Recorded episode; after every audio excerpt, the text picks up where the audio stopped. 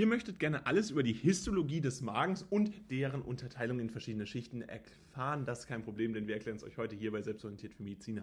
Und hier seht ihr eine kurze Kapitelübersicht über die wichtigsten Themen, die für euch rund um das Thema des Magens relevant sind. Und bevor das Video losgeht, wollen wir euch noch unseren Kurs vorstellen und der ist jetzt für euch verfügbar. Der Kurs für Medizinerinnen mit Texten und Lernkarten, Zusammenfassungen für das schnelle Lernen und das braucht man im Medizinstudium ganz sicher. Und dabei ist das Tolle, dass wir alles rund um den Magen zusammengefasst haben. Das heißt nicht nur die Anatomie und Histologie, sondern eben auch die Physiologie. Alles jetzt für euch verfügbar.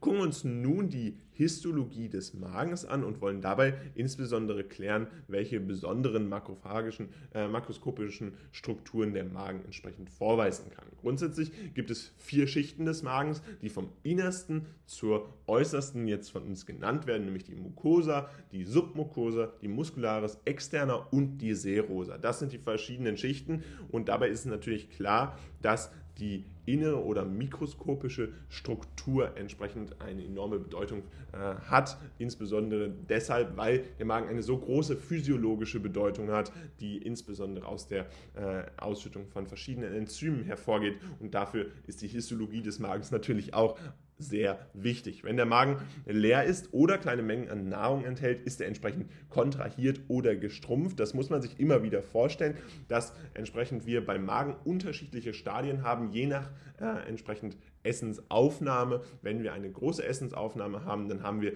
entsprechend auch einen größeren Magen und einen dilatierten Magen, wenn er entsprechend äh, wenig äh, Nahrung äh, entsprechend in sich trägt und die Nahrung weitestgehend verdaut ist, dann haben wir eben eine, einen kontrahierten Magen, der dann auch geschrumpft ist. Daher hat die Schleimhaut ein faltiges Aussehen. Wenn ihr das im Prep-Kurs schon mal gesehen habt, dann ist es tatsächlich so, dass wir diese typischen Falten entsprechend vorfinden können, die dann als Magenfalten oder Rouget bezeichnet werden und die während der Dehnung des Organs dann verschwinden. Also das muss man sich ganz klar machen. Wenn wir hier eine Kontraktion des Magens vorfinden können, dann ist es tatsächlich auch so, dass diese Magenfalten verschwinden und das ist von enormer Relevanz, denn wenn diese Dehnung des Organs äh, stattfindet, dann äh, entfallen eben auch diese einzelnen äh, verschiedenen Falten. Entlang der kleinen Krümmung bilden sich dabei zwischen den Magenfalten eine kontinuierlich und vorübergehende Rinne, der dann, äh, die dann entsprechend als Magenkanal bezeichnet wird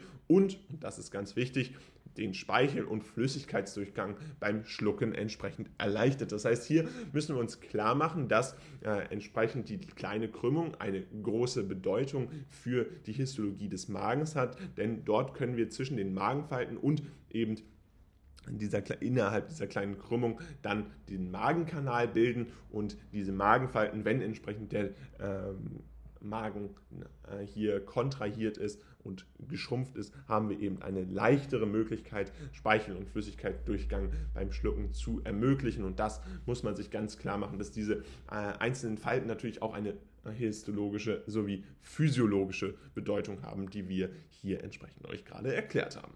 Und je nach Teil des Magens enthalten diese Drüsen verschiedene Arten von Zellen. Einmal die Schleimhautzellen die eine Schleimschicht produzieren, die Parietalzellen, die Salzsäure absondern und Hauptzellen, die dann entsprechend Pepsinogen freisetzen. Dabei ist es ja grundsätzlich so, dass diese Schleimhaut aus einem einfachen Zylinderepithel besteht, das von einer schützenden alkalischen Schleimhautschicht bedeckt ist. Die Epithelschichten enthält dann zahlreiche Einstülpungen, sogenannte Magenkrypten, die sich in tief in die Strukturen erstrecken. Das ist das typische Merkmal einer Krypte und die dann als Magendrüse bezeichnet werden. Und diese Magendrüsen haben wir euch gerade schon genannt, äh, produzieren dann ganz unterschiedliche äh, Inhalte, äh, die Parietalzellen, die entsprechend dann Salzsäure absondern und Hauptzellen, die Pepsinogen freisetzen. Das äh, von großer zentraler biochemischer, aber insbesondere auch physiologischer Bedeutung, die wir euch später eben noch erklären. Pepsinogen ist dabei ein inaktiver Vorläufer, der in einem Medium mit niedrigem pH in das aktive Enzym Pepsin umgewandelt wird. Neuroendokrine Zellen wiederum setzen mehrere oder erwähnte, äh, oben erwähnte äh, Hormone frei. Und die nächste Schicht ist die Submucosa, die dann aus lockerem Bindegewebe besteht, das Blutgefäße und Nerven enthält. Also auch hier eine wichtige äh, Bedeutung, die entsprechend auf die verschiedenen Blutgefäße und Nerven zurückzuführen ist. Fassen wir euch das Wichtige bei der Histologie des Magens nochmal zusammen. Grundsätzlich haben wir euch erklärt, dass es vier Schichten des Magens gibt, nämlich die inneren bis zur äußersten, nämlich Mucosa, Submucosa, Muscularis externa und Serosa. Daher hat die Schleimhaut ein faltiges Aussehen, bestehend aus Graten, die als Magenfalten oder Ruge entsprechend bezeichnet werden und die während der Dehnung des Organs verschwinden. Das heißt, dann haben wir entsprechend auch einen Verlust des Magens, Magenkanals, der eigentlich den Flüssigkeitsdurchgang entsprechend ermöglicht. Je nach Teil des Magens enthalten diese Drüsen, die wir entsprechend vorfinden können innerhalb des Magens unterschiedliche Zellen. Unter anderem gibt es die Schleimhautzellen, die eine Schleimschicht produzieren, äh, die Parietalzellen, die Salzsäure absondern und Hauptzellen, die entsprechend Pepsinogen freisetzen. Das Video, was ihr euch jetzt hier angeguckt habt, ist jetzt leider vorbei. Allerdings haben wir noch ein weiteres Video, was euch sicherlich auch interessiert, denn es geht genau um dasselbe Thema und verstärkt da nochmal euer Wissen. Also bleibt jetzt dran und los geht's. Gucken wir uns nun insbesondere die Muscularis externa und die Serosa an, also zwei wichtige Schichten, die insbesondere als Teil des Magens histologisch große Bedeutung haben. Dabei ist es so, dass die dritte Schicht Muscularis externa genannt wird und wiederum aus drei Unterschichten glatter Muskulatur besteht.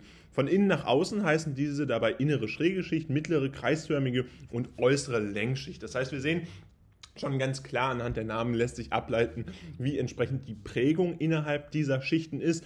Dabei ist es grundsätzlich so, dass die innere schräge Schicht, also die innerste Schicht, dann entsprechend sich im gesamten Organ vorfindet äh, und entsprechend im Einklang mit den anderen Schichten arbeitet, um die für die Verdauung erforderlichen physiologischen Bewegungen und Kontraktionen des Magens zu erzeugen. Das heißt, diese Schicht, die Muscularis externa und ihre Unterschicht, ist eben enorm wichtig, um entsprechend äh, diese wichtigen äh, Bewegungen, physiologisch wichtigen Bewegungen aufrechtzuerhalten und damit die Kontraktion des Magens zu ermöglichen. Und das muss man sich bewusst machen, dass diese histologischen Ebenen eben mit der Muscularis externa eben auch eine große Bedeutung haben.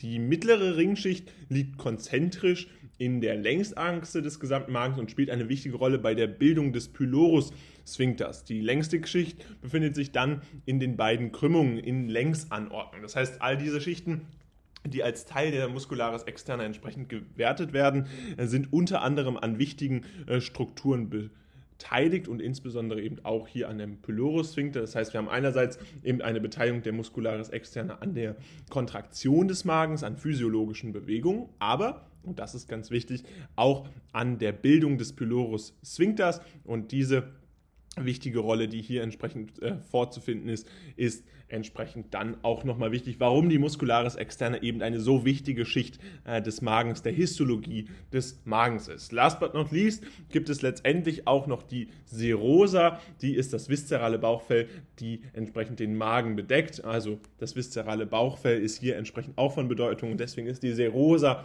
mit ihrer äh, Bedeckung entsprechend von großer Relevanz. Wenn wir uns äh, den Magen angucken und auch wieder hier äh, uns auf die Histologie des Magens fokussieren.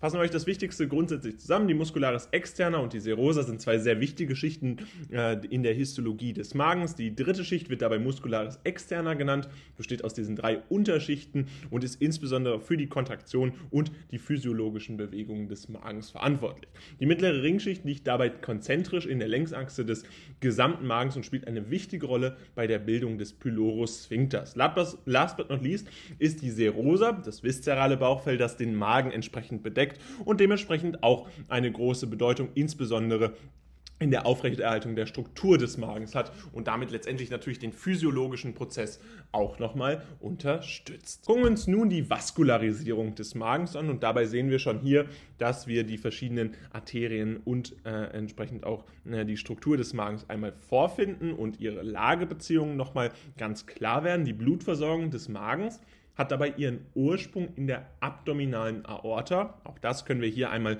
schön sehen, den abdominalen Teil der Aorta und kommt dabei von zwei Systemen, die entlang der Krümmungen anastomosieren. Das heißt, hier diese Anastomosen, die vorliegen, sind ein ganz wichtiger Teil der Vaskularisierung ja, des Magens.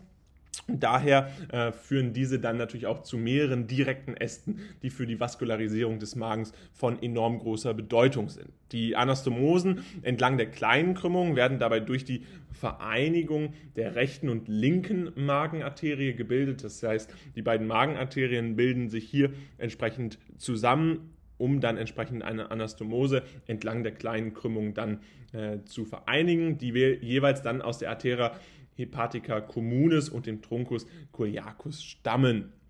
Dabei ist es grundsätzlich so, dass die Anastomosen der größeren Krümmung dann durch die Vereinigung des rechten und linken gastroomentalen oder eben gastroepilogischen äh, der Arterien dann gebildet werden, die jeweils aus dem gastroduodenalen und den Milzarterien stammen. Die Milzarterie, das seht ihr hier schon, sendet auch die kurzen Magenarterien und die hintere Magenarterie, die den Fundus und den oberen Teil des Magenkörpers direkt versorgt. Und das kann man hier in dieser Zeichnung nochmal sehr schön sehen, dass hier eben eine Versorgung durch die äh, kurzen Magenarterien und die hintere Magenarterien des Fundus und den oberen Teil des Magenkörpers äh, direkt versorgt wird, eben durch die Milzarterie. Der Pylorus-Anteil enthält seine äh, Blutversorgung dann entsprechend aus der Gastroduodenalarterie. Auch das ist hier äh, sehr gut eingezeichnet. Wir sehen es hier einmal äh, links in der Abbildung, äh, wie wir äh, entsprechend den Pylorus-Anteil versorgen können eben mit seiner charakteristischen Form. Und diese, äh, das Ganze ist natürlich ein Zweig äh, der gemeinsamen Leberarterie. Also der Pylorus-Anteil erhält seine Blutversorgung aus der Gastroduodenalarterie, die ein Zweig der gemeinsamen Leberarterie ist. Also auch das hier für die Vaskularisierung des Magens zentral und wir müssen uns eben immer wieder auch die einzelnen topografischen Beziehungen klar machen, um uns letztendlich auch die Vaskularisierung des Magens erschließen zu können. Beispielsweise, dass wir hier eben im Bereich der Aorta abdominalis sind, äh, ist natürlich aufgrund der Lage zu den verschiedenen äh, jeweiligen Bauchorganen dann eine ganz zentrale und logische Schlussfolgerung. Außerdem ist es entsprechend so, dass diese äh, Nähe zur Leber entsprechend dann dazu führt, dass beispielsweise ein Zweig der gemeinsamen Leberarterie äh, für die Versorgung des Pylorusanteils relevant ist.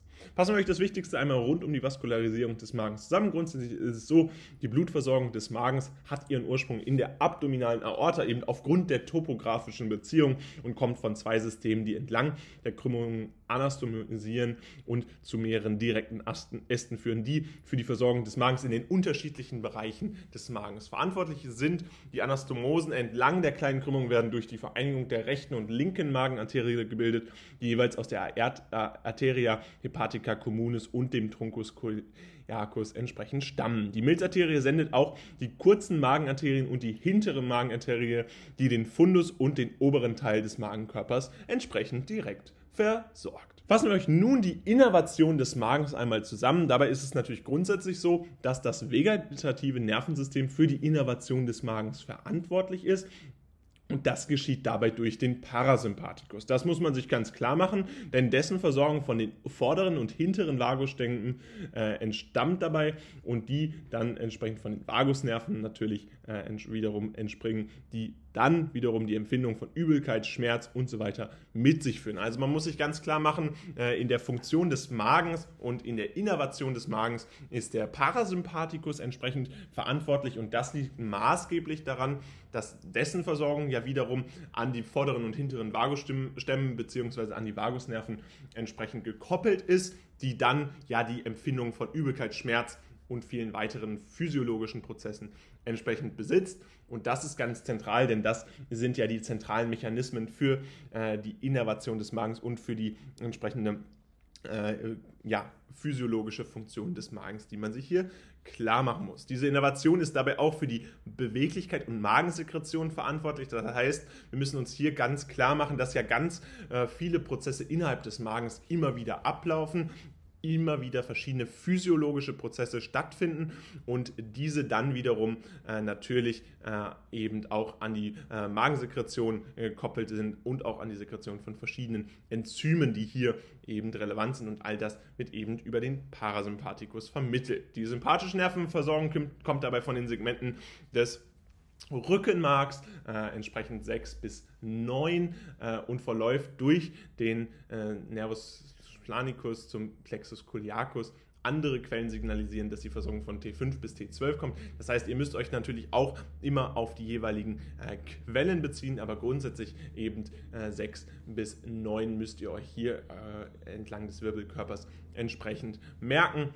Das also eine ganz zentrale Information. Also die sympathische Nervenversorgung wird insbesondere durch den Nervus planicus und den Plexus coliacus entsprechend ermöglicht. Und dabei müsst ihr euch aber ganz wichtig hervorrufen, dass das vegetative Nervensystem für die Innervation des Magens verantwortlich ist, insbesondere durch den Parasympathikus, der dann entsprechend die Beweglichkeit und Magensekretion sowie eben Reize wie Übelkeit und Schmerz vermittelt.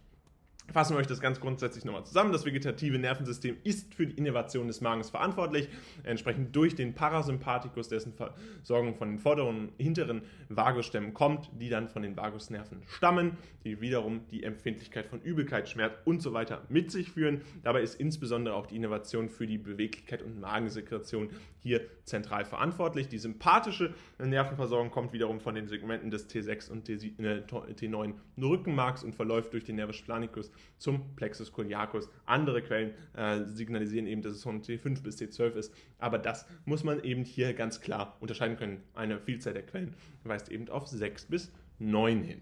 Und damit soll es auch schon wieder gewesen sein mit diesem Video rund um den Magen. Ihr habt jetzt wirklich alles äh, gelernt, was ihr rund um den Magen braucht. Äh, falls ihr noch mehr über unterschiedliche Themen lernen wollt, dann könnt ihr einerseits jetzt unsere Playlist auschecken, unseren Kanal abonnieren und dem Video ein Like da lassen. Und natürlich könnt ihr auch unsere Website auschecken, denn da gibt es diesen Kurs, also Anatomie, Histologie, Physiologie des Magens mit 20% mit dem Code WELCOME für euch einmal direkt in der Videobeschreibung verlinkt und dann checkt es einfach gerne mal aus. Und ihr habt die Möglichkeit, Selbstorientiert Plus für Medizinerinnen jetzt auszuchecken. Im Abo-Modell bekommt ihr da wirklich alles an Kursen, was wir jemals veröffentlichen. Und das ist natürlich auch super hilfreich. Also ganz viel Spaß dabei. Texte zusammen Zusammenfassung, Karteikarten, alles, was ihr braucht fürs Physikum, aber auch für eure nächste Klausur. Checkt es gerne aus und wir sehen uns beim nächsten Mal wieder. Haut rein und ciao. I think I'm overdosing. I think I'm overdosing.